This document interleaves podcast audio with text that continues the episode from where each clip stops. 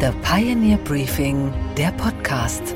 Einen schönen guten Morgen allerseits. Mein Name ist Gabor Steingart und wir starten jetzt gemeinsam in diese neue, turbulente Woche. Heute ist Montag, der 13. Februar und es ist der Tag nach der Berlin-Wahl. Ich habe eine gute Nachricht für den Wahlprozess. In anderen Bundesländern wäre es keine Nachricht. Es gibt keine Meldungen über irgendwelche wesentlichen Störungen des Wahlverlaufs. Offenbar alles gut gelaufen. Starke Nachricht von Jörg Schönenborn, dem großen Wahlerklärer der ARD. Die deutsche Hauptstadt kann auch Wahl, zumindest im zweiten Anlauf, Donnerwetter.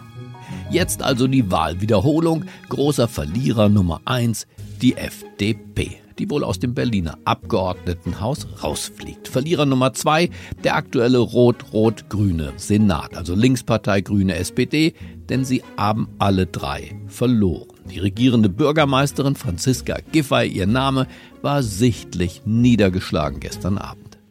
Wir müssen ganz klar sehen, dieses Ergebnis ist eins, was zeigt, die Berlinerinnen und Berliner sind nicht zufrieden mit dem, wie es jetzt ist. Sie wünschen sich, dass Dinge anders werden. Und wir haben nur ein Jahr Zeit gehabt, um auch Weichen zu stellen, damit Dinge anders werden können. Und ein Jahr ist kurz. Ja, die Berliner sind unzufrieden und spätestens seit der Krawall-Silvesternacht mit massiven Angriffen auf die Polizei und auch auf die Feuerwehr schlug diese Unzufriedenheit um in einen Zuspruch für die CDU. Denn die lauwarmen Floskeln der regierenden Bürgermeisterin und ihrer Senatorinnen und Senatoren konnten nicht überzeugen. Carsten Linnemann, der Vize der Bundes-CDU, erklärte gestern Abend im Gespräch mit Tina Hassel, warum die Berliner mit rund 30 Prozent die Union gewählt haben wenn sie zehn Prozentpunkte dazu gewinnen und diese Regierung ja richtig abgewatscht wurde, das ist ja fast ein einmaliger Vorgang. Und deswegen gibt es einen klaren Wahlsieger und die Bevölkerung erwartet das auch, dass dieser Wahlsieger jetzt den Regierungsauftrag hat. Ja, wir haben gerade Omid Nuripur äh, gehört, der sagt, es hat ja schon oft gegeben, dass man die Regierungsbildung von Platz zwei schaffen kann. Natürlich hat es das oft gegeben, trotzdem sind wir stärkste Kraft, führen die Gespräche und ich bin guter Dinge, dass es am Ende reicht, weil ja, nur noch ein Drittel der Berliner sind zufrieden, sind optimistisch. vor, vor fünf Jahren, sechs Jahren waren das zwei Drittel. Ähm, nur noch 20 Prozent glauben an die Verwaltung hier. In ganz Deutschland mhm. drei Viertel. Und auch Kai Wegner, der CDU-Spitzenkandidat, gab sich siegessicher gestern Abend. Herzlichen Dank für diesen klaren Regierungsauftrag. Wir sind angetreten mit dem klaren Motto, wir wollen, dass Berlin funktioniert. Und ich sage euch, wir wollen auch dafür sorgen, dass diese Stadt wieder zusammengeführt wird. Dass wir Schluss machen mit dem Gegeneinander. Fahrrad gegen Auto, Innenstadt gegen Außenbezirke, alt gegen jung. Fakt ist auch, am Abend hatte Rot-Rot-Grün, also die bisherige Stadtregierung immer noch die Chance, rein rechnerisch weiterzumachen. Denn die CDU hat zwar die meisten Stimmen, aber sie besitzt im Abgeordnetenhaus noch lange keine Mehrheit. Dafür fehlt ihr zum Beispiel ein Partner. Ja, die Wähler sind unzufrieden mit den Regierenden, aber sie sind nicht unzufrieden genug für eine echte Eindeutigkeit. Bettina Jarasch von den Grünen im RBB. Selbstverständlich ist es eine besondere Wahl. Die findet ja nach einem Wahldebakel statt. Und insofern ist es auch klar, dass es eine Unzufriedenheit in der Stadt ähm, gibt. Das zeigt sich, glaube ich, auch in den Ergebnissen. Das muss uns allen klar sein. Aber die jetzige Regierungskoalition hat, wenn die Zahlen sich so bestätigen, eine klare und stabile Mehrheit. Und wir leben ja in einer parlamentarischen Demokratie äh, und das bedeutet, jeder, der regieren will, muss eine parlamentarische Mehrheit erstmal schmieden können. Mhm. Um die Interpretation des Wahlabends wird also jetzt heftig gerungen. Die SPD-Chefin Saskia Esken saß bei Anne Will gestern Abend zum Beispiel so. Kai Wegner hat ganz klar auch einen Abgrenzungs- und einen Spaltungswahlkampf geführt. Und das ist tatsächlich ein Problem, dass er jetzt ähm, ähm, wenig, wenig Optionen hat, äh, um, eben, um eben auch eine Regierung zu bilden. Das ist schon ähm, eine Sache, die er sich auch anziehen muss. Michael Bröker, der Chefredakteur von The Pioneer, war auch mit im Studio. Er sagte in der gleichen Sendung, Irgendwann muss man auch mal Verantwortung da sein für das, wofür man steht. Und da kann keiner mehr erzählen, wir machen äh, ein bisschen anders und wir überlegen mal, wie wir zusammenkommen. Aber wenn wir rechnerisch zusammenkommen, kommen wir zusammen. Also ich verstehe da, dass die CDU sagt, äh, das ist nicht nur ein äh, de facto Regierungsauftrag, das ist tatsächlich auch ein inhaltlicher. Und da muss man sich auch mal überlegen, ob man mit einer anderen Demut, mit einer anderen Bescheidenheit in so einen Abend geht. Äh, und die Äußerungen von Franziska Giffey und Co. waren wirklich alle so, ja, Wahlwiederholung, das Chaos, das hat uns nicht gut getan. Aber da steckt schon mehr dahinter, würde ich sagen. Fazit. Dieser Wahlabend hat für Gesprächsstoff gesorgt, aber eben nicht für eine klare Führung. Rot-Rot-Grün wurde dezimiert, aber nicht vernichtend geschlagen. Die CDU hat gewonnen, aber nicht gesiegt. Der Wähler hat nicht klar und eindeutig gesprochen. Im Grunde hat er nur genuschelt. Unsere weiteren Themen heute Morgen. Was sagt eigentlich Kai Wegner, der Spitzenkandidat der Berliner CDU, zu diesen Ereignissen? Mehr dazu von ihm persönlich jetzt gleich im Interview. Und dass wir auch eine Kultur der Verantwortlichkeit wieder entwickeln in dieser Stadt. Wir hören Anne Schwedt von der Wall Street, die uns sagen wird, was wirklich, wirklich wichtig wird in dieser Woche für die Investoren. Und wir staunen über den Himmel über Amerika, wo plötzlich Hochbetrieb herrscht mit obskuren Flugobjekten und wir lauschen. Wir lauschen Rihanna, die heute Nacht einen großartigen Auftritt hingelegt hat. Kai Wegner ist 50 Jahre alt, er ist Berliner, um nicht zu sagen Spandauer, und er war bei der gestrigen Wahlwiederholung in der Hauptstadt der Spitzenkandidat der CDU. Die gute Nachricht für ihn, das wissen Sie längst, er ist der Wahlgewinner. Er hat rund 30 Prozent für seine Partei geholt. Das gab es in Berlin für die CDU seit über zwei Jahrzehnten nicht mehr. Die schlechte Nachricht, Politik ist auch ungerecht manchmal.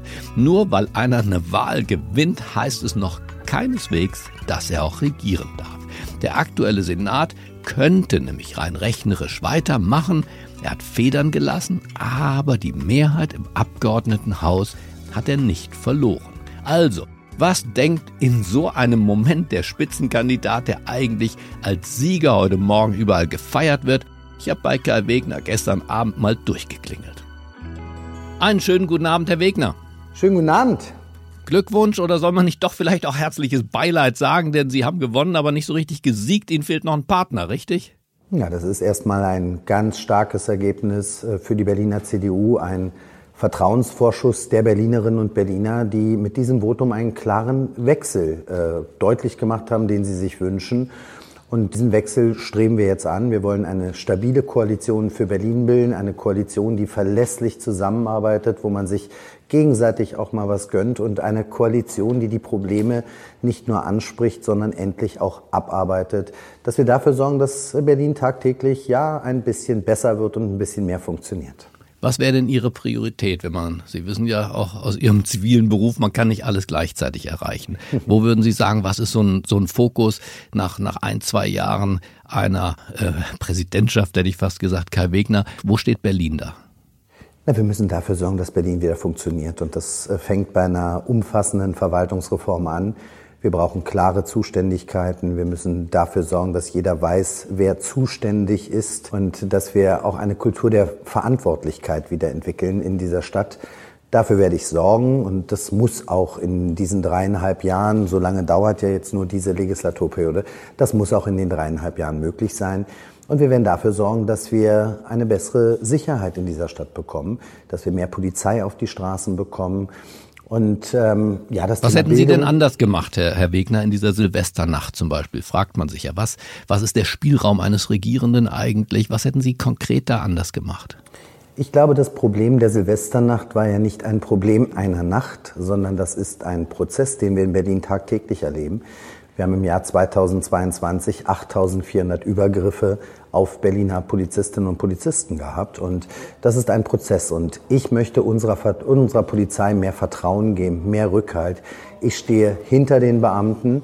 Und ich werde dafür sorgen, dass unsere Polizei auch eine moderne Ausstattung bekommt, dass sie Straftäter besser ermitteln kann und dass sie gut ausgestattet ist für ihren schweren Job, den sie zweifelsohne in Berlin haben.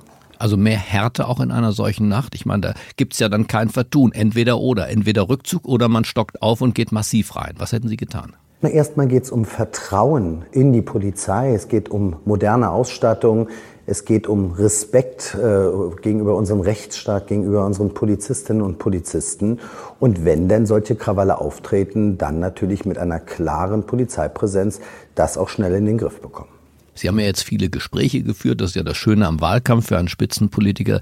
Sie, Sie fühlen dem Volk den Puls. Was würden Sie sagen? War das das Top-Top-Thema oder wie hat sich insgesamt, sagen wir mal, die Gefühlslage der Berlinerinnen und Berliner Ihnen dargestellt?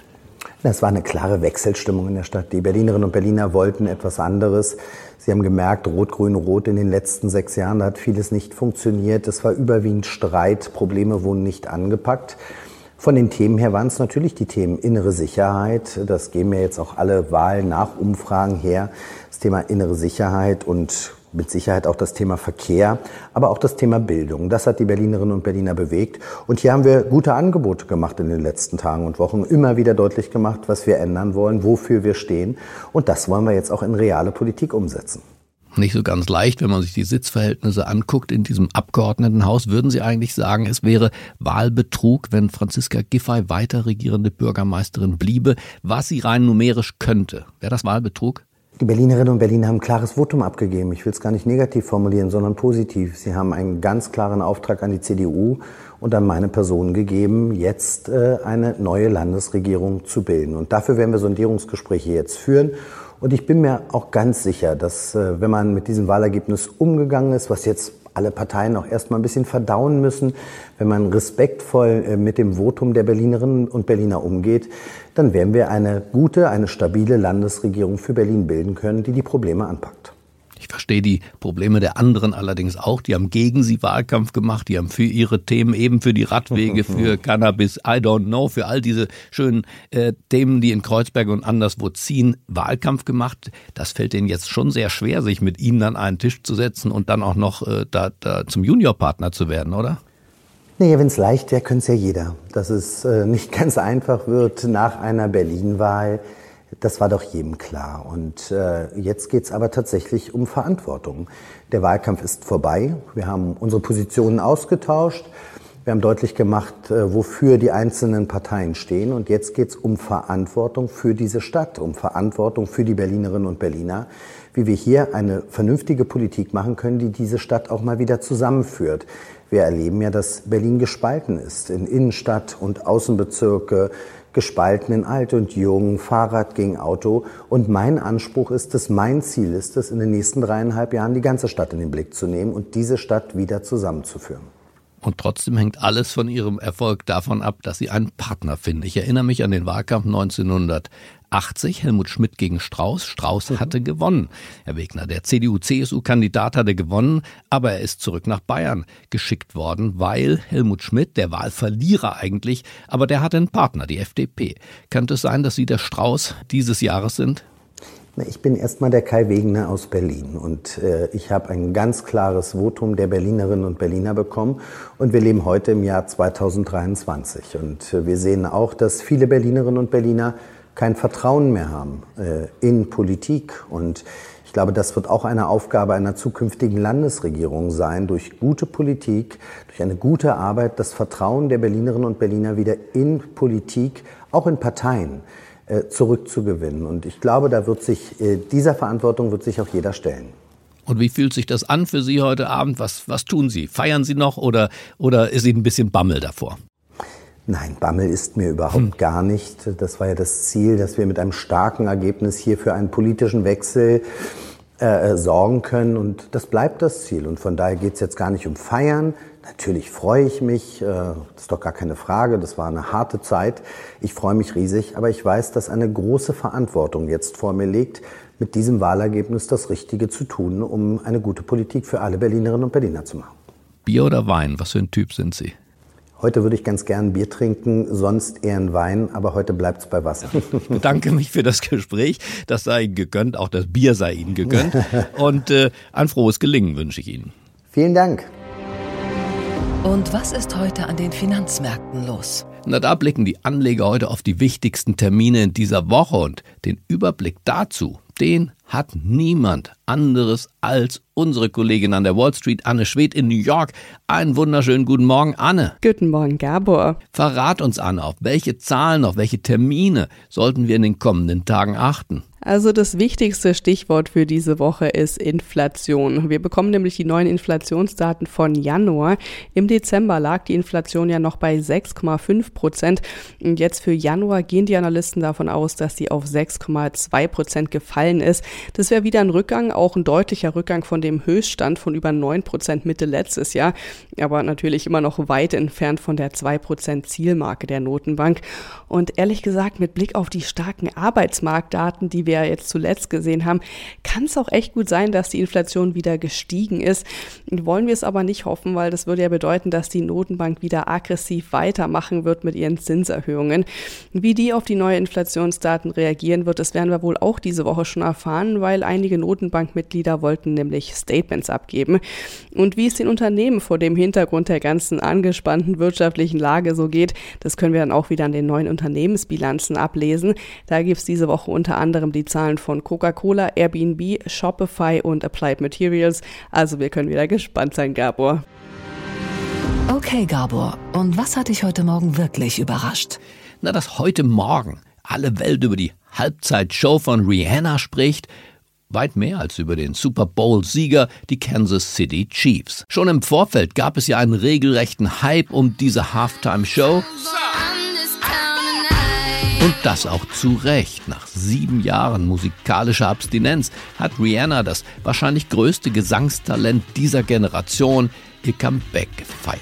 Eben bei der Super Bowl Halftime Show. Es ist die größtmögliche Bühne für einen Popstar, die man sich für eine Wiederkehr nach dieser siebenjährigen Abstinenz überhaupt aussuchen kann. Rund 800 Millionen Menschen weltweit verfolgten dieses Event auf den Bildschirmen. Es war eine große mentale, auch körperliche Herausforderung für die Sängerin, die ja erst vor wenigen Monaten das erste Mal Mutter geworden ist. Umso wichtiger war es ihr, sich dieser Aufgabe auch zu stellen, auch für ihren Sohn, wie sie sagte. The Super Bowl is one of the biggest stages in the world. So as scary as that was because I haven't been on stage in 7 years, there's something exhilarating about the challenge of it all. And it's important for for me to do this this year. It's important for representation. It's important for my son to see that.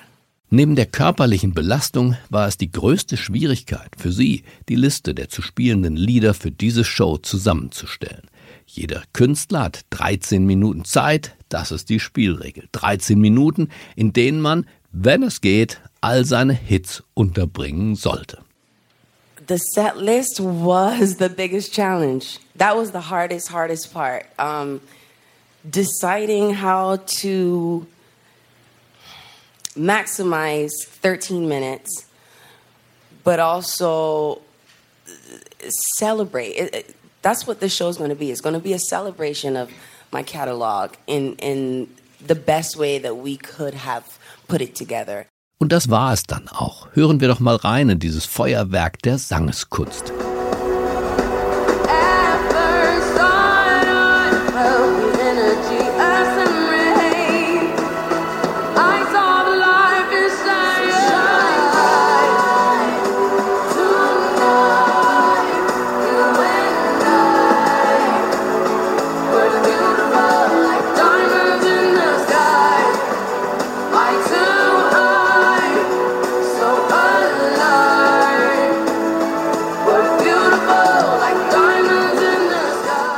Allem, was dazugehört, mit gewohnt einzigartiger Stimme, vielen Emotionen, gepaart mit Tänzern, kurz und gut eine wirklich bunte Show.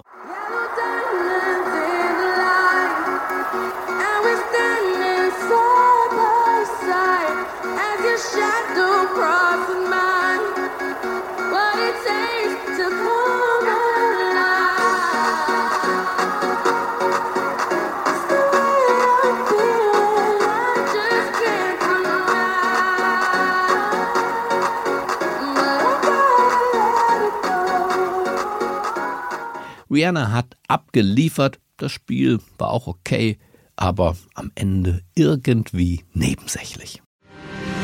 Und was, Gabor, geht eigentlich gar nicht. Na, dass eine deutsche Künstlerin schon vor über 40 Jahren so visionär war, dass sie einen aktuellen internationalen Konflikt vorausgesehen hat. Wir schreiben das Jahr 1983. Aber der Reihe nach. Seit gut einer Woche werden über Nord- und Mittelamerika vermeintlich chinesische Spionageballons gesichtet.